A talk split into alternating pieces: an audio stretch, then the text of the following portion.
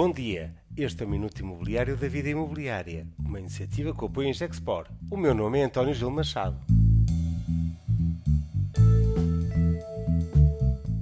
Espanha festeja o fim do regime fiscal dos não-residentes.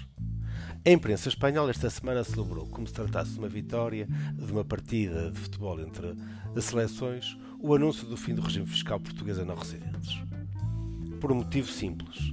O nosso vizinho tem um regime equivalente que ficou conhecido como Lei Beckham e que, em traços gerais, se equipara ao nosso. Então, esperem lá.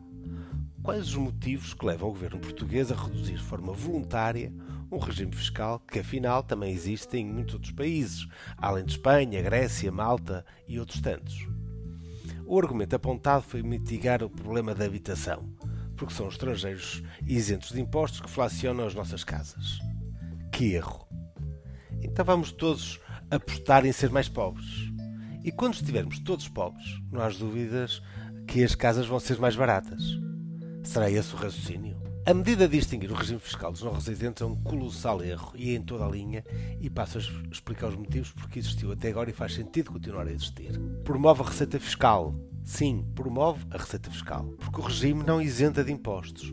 Apenas aplica taxas menores, mas sobre rendimentos relevantes e importantes no final, vão ser menos impostos para o Estado investir em habitação, por exemplo. Atrai talento, de que Portugal tanto precisa e é um dos fatores que apoia a deslocalização de empresas para o nosso país.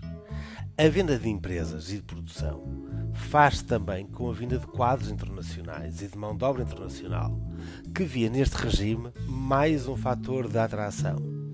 É toda a economia que perde traz naturalmente mais consumo e despesa internacional, com a presença de residentes internacionais em Portugal, pessoas que vêm para Portugal trabalhar e produzir. Traz talento, talento de que Portugal precisa, nomeadamente, eh, para tantas startups que se estão a instalar em Portugal. E tragicomédia total, não resolve nenhum problema de habitação, porque a dimensão do fenómeno à escala do país não tem significado não são o punhado de casas que os estrangeiros compram de que fazem o problema da habitação em Portugal. Na habitação, o problema está muito bem identificado e é a falta de produção de habitação e os impostos elevados com que se taxa o imobiliário.